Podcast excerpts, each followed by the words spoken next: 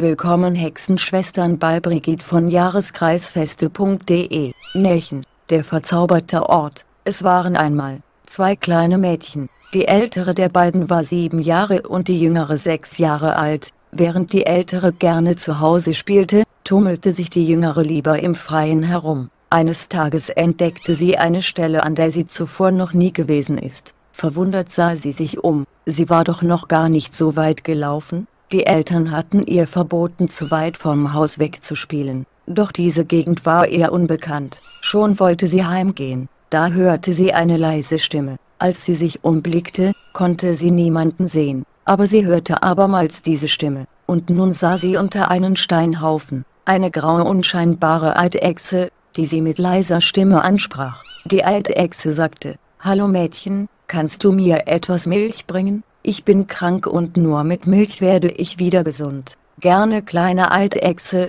aber ich weiß nicht, ob ich dich wiederfinde. Die Eidechse sagte, geh nur den Hügel hinauf und du findest mich wieder. Wenn du mit der Milch zurückkommst brauchst du nur den kleinen Apfelbaum berühren und du bist bei mir. Das Mädchen lief den Hügel hinunter und siehe da, gleich in der Nähe war das Haus ihrer Eltern, sie war also gar nicht so weit fortgelaufen. Die Mutter gab ihr ohne nachzufragen einen Becher Milch. Mit dem Becher Milch in der Hand lief sie zum kleinen Apfelbaum. Kaum hatte sie den Baum berührt, stand sie wieder auf dem unbekannten Ort. Die alte Echse wartete schon. Ich habe gleich gewusst, dass du wiederkommst, und schlürfte die Milch. Du müsstest mir nun drei Tage lang etwas Milch bringen, geht das, aber niemanden von meinem Versteck erzählen. Ist gut, sagte sie. Ich werde es nicht weiter sagen, doch am dritten Tag wollte ihre Schwester wissen, wo sie immer mit der Milch hinge, weil sich die Schwestern gut vertragen haben, hätte sie es beinahe verraten, aber sie sagte nur, ich bringe die Milch einem armen Dirk. Da hatte sie nicht gelogen und verraten hat sie auch nichts. Als sie wieder zum geheimen Platz kam, konnte sie die Eidechse nicht finden und sie rief leise, kleine Eidechse, deine Milch ist da wo bist du? Nach kurzer Zeit raschelte es unterm Laub und eine wunderbar glänzende Eidechse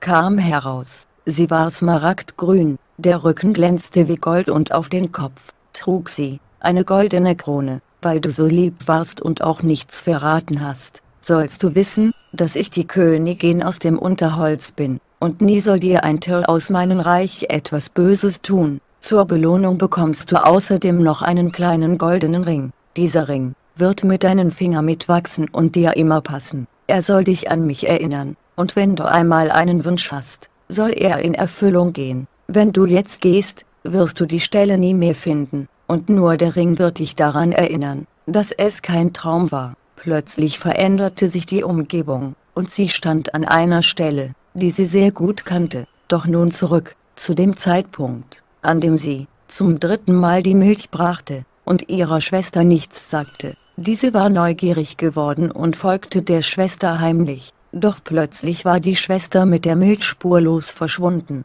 Sie lief herum und rief ihren Namen aber vergebens. Traurig wollte sie schon zurückgehen, als sie stolperte und auf den Boden fiel. Sie stand wieder auf und stellte mit Erstaunen fest, dass sie auf einer wunderbaren Wiese stand. Überall blühten die herrlichsten Blumen. Da sie Blumen sehr liebte, konnte sie einen erstaunten Ruf nicht unterdrücken, wo bin ich hier nur, und rief wieder leise den Namen ihrer Schwester. Auf einmal vernahm sie raue Stimmen, die riefen, Hi Mädchen, pflück die Blumen ab, so sehr sie sich auch anstrengte zu hören, woher die Stimmen wohl kamen, sie konnte sie nicht erkennen, wieder kam der Ruf, Hallo Mädchen, pflück die Blumen ab, da sah sie, dass es ein wilder Haufen Brennnessel waren die auf einer Geröllhalde wuchsen, Sie bewegten ihre langen Stiele und rauschten mit ihren stacheligen Blättern. Hi Mädchen, riefen sie wieder, pflück endlich die Blumen ab. Nein, ihr garstigen Brennnessel, die Blumen sind doch hier viel schöner, als zu Hause in einer Vase,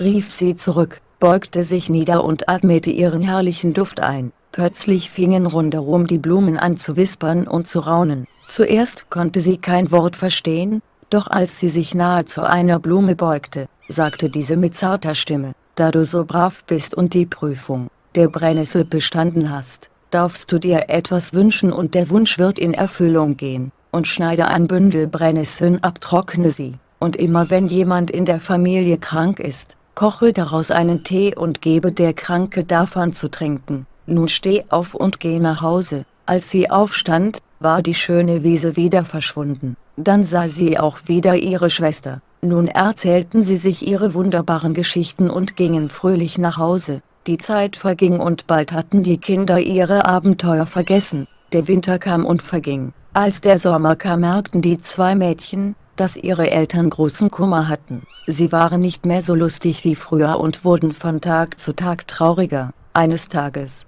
hörte die ältere der beiden Mädchen, dass ihr Vater sehr krank war und die Ärzte nicht viel Hoffnung hatten. Die Kinder weinten viel und jeden Abend haben sie gebetet, dass der Vater wieder gesund wird. Doch sein Zustand wurde immer schlimmer. Viel Hoffnung gab es nicht mehr. Die Mädchen erinnerten sich an die Brennnesseln und gaben ihren Vater jeden Tag von dem Brennnesseltee zu trinken, und erinnerten sich an die Eidechsenkönigin und an die Blumen, dass sie sich was wünschen dürfen, und ruften und bitteten, Eidechsenkönigin, liebe Blumen, bitte, erfüllt uns einen Wunsch, lasst unseren Vater wieder gesund werden. Dann schliefen sie in ihren Betten ein. Am nächsten Morgen schien schon hell die Sonne in ihr Zimmer. Ihre Mutter holte sie zum Frühstück.